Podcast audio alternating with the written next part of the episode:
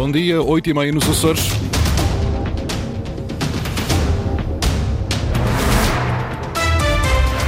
Vamos conhecer os títulos desta edição. Concurso para rotas de serviço público é lançado até dezembro, garante o Governo da República. Novo navio de investigação para os Açores, o Governo Regional já pagou a primeira tranche, a restante verba está dependente do orçamento para 2024. O jogo grande da décima jornada da Segunda Liga hoje nos Açores, entre o Santa Clara, segundo classificado, e o líder AVS. Máximas previstas para hoje de 22 graus para a Horta, Santa Cruz das Flores, Angra e Ponta Delgada.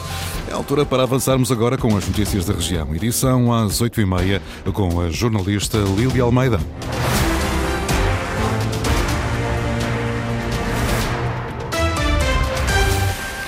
Concurso para a exploração das rotas de serviço público de transporte aéreo vai ser lançado até ao final do ano. Em causa estão as ligações entre Santa Maria, Feial e Pico ao continente e ainda as ligações ao Funchal a partir de Ponta Delgada e da Terceira. João Galamba, ministro de, dos Transportes, garantiu na Assembleia da República que o concurso público avança até dezembro. Só a partir de março de 2024 é que o podemos fazer. E sobre essa matéria, Sr. Deputado, deixe-me dizer, para garantir que lançamos o concurso até final do ano, dividimos o processo em dois. O concurso avançará tão rapidamente possível, temos já tudo desbloqueado para o lançar. A notificação à Comissão Europeia já foi feita no dia 13 de outubro.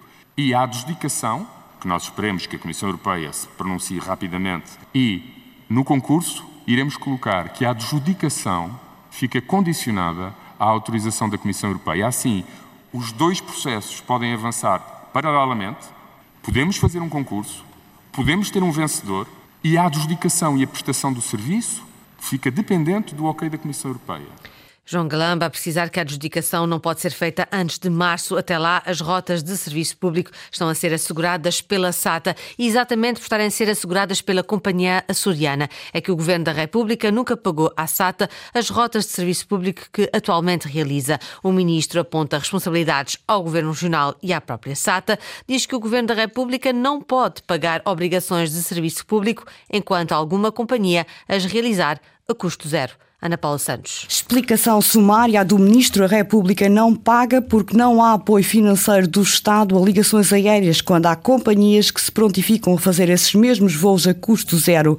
Para o Ministro, este é o caso da SATA. João Galamba respondia desta forma a uma questão formulada pelo deputado social-democrata Paulo Muniz. Já expliquei isto ao Presidente do seu Governo. Foi por iniciativa da SATA que, em fevereiro de 2023, comunicou à República, ao Governo da República, República por carta que a SATA pretendia assegurar as ligações de serviço público às ilhas sem qualquer compensação até março de 2024. Até esta data, até março de 2024, vai manter-se a situação atual.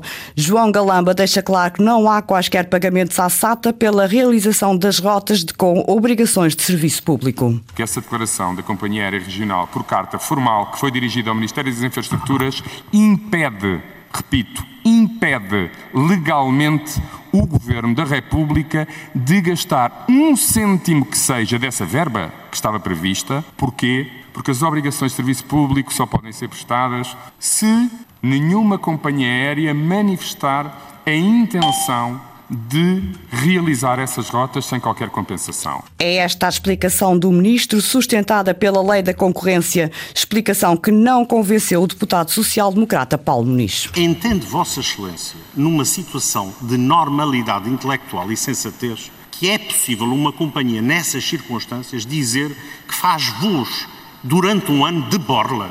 Mas toda a gente percebe que isto não é de borla.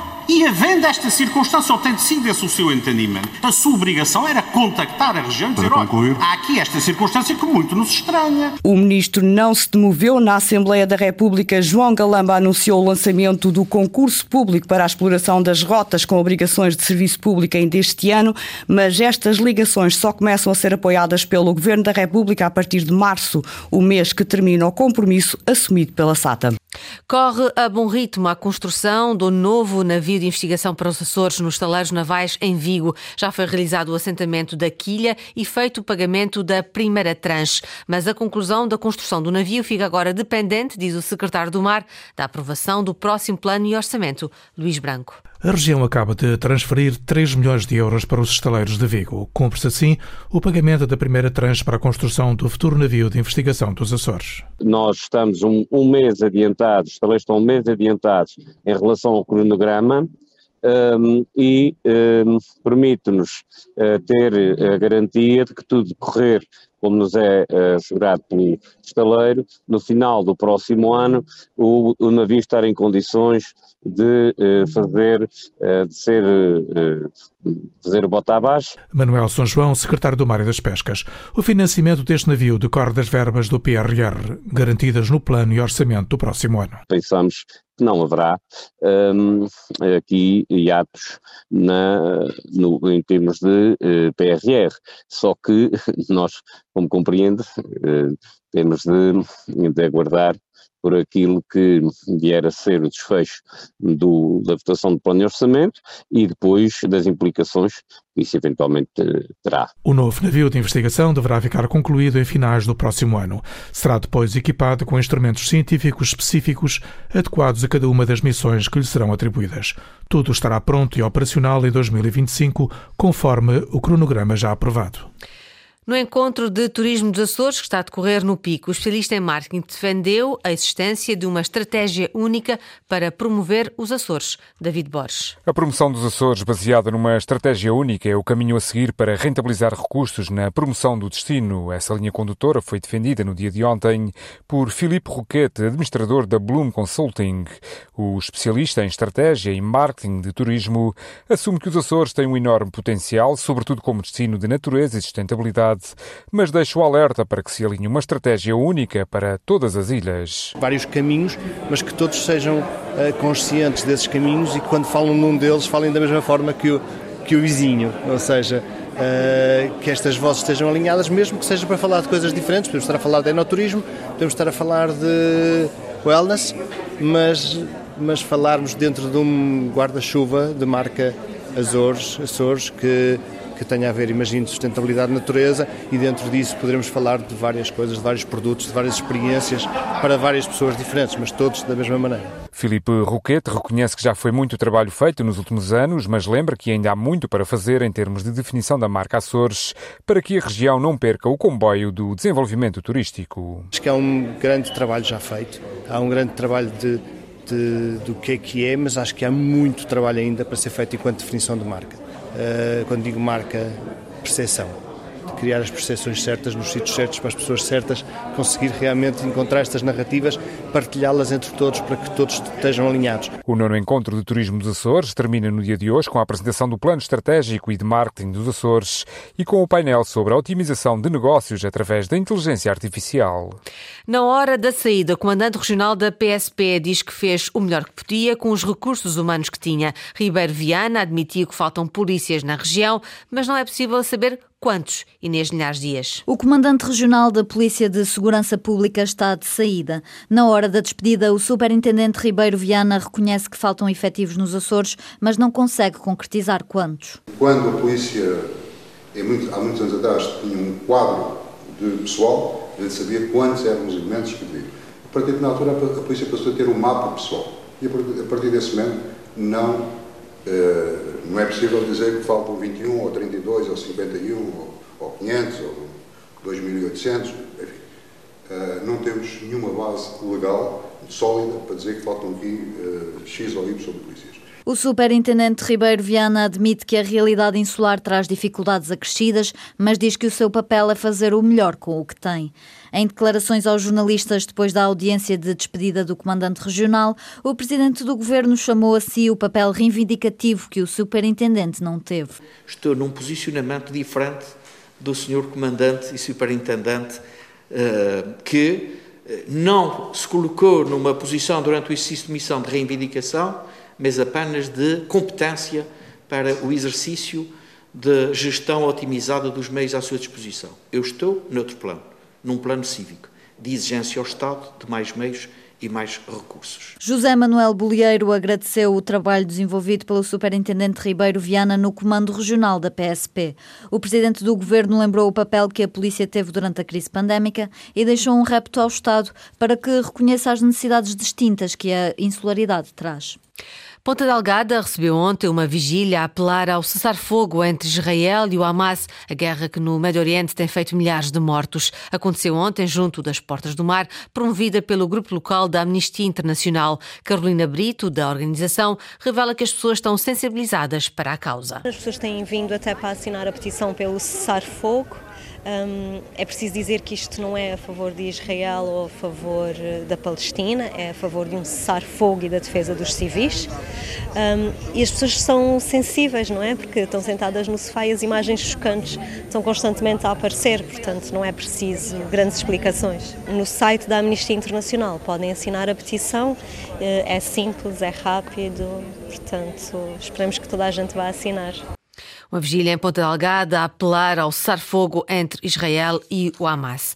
O jogo grande da décima jornada da segunda Liga joga-se hoje nos Açores. O Santa Clara recebe o AVS, liga que, liga, equipa que lidera uh, de forma isolada a segunda Liga. Henrique Linhares. Na segunda posição da tabela, com menos 5 pontos que o AVS, o Santa Clara vai tentar hoje encurtar distâncias para aquele que é o primeiro classificado do segundo escalão. É o jogo mais importante porque é o próximo, obviamente sim. Depois vamos defrontar o primeiro classificado. É um adversário que está a fazer um excelente campeonato, também com um excelente treinador treinador e a ambição vai ser, vai ser a mesma de sempre. Vamos querer ganhar. Sabemos do, do outro lado está uma, uma boa equipa que neste momento está em primeiro lugar e nós cá, cá estamos para ser extremamente competitivos e para lutar pela vitória. O foco da nossa equipa é olhar para nós, para nós, para, para aquilo que temos para fazer e, e felizmente temos feito muita coisa bem e é continuarmos o nosso caminho. Vasco Matos, treinador dos açorianos, que não vai poder contar com o defesa central Sidney Lima por acumulação de cartões amarelos.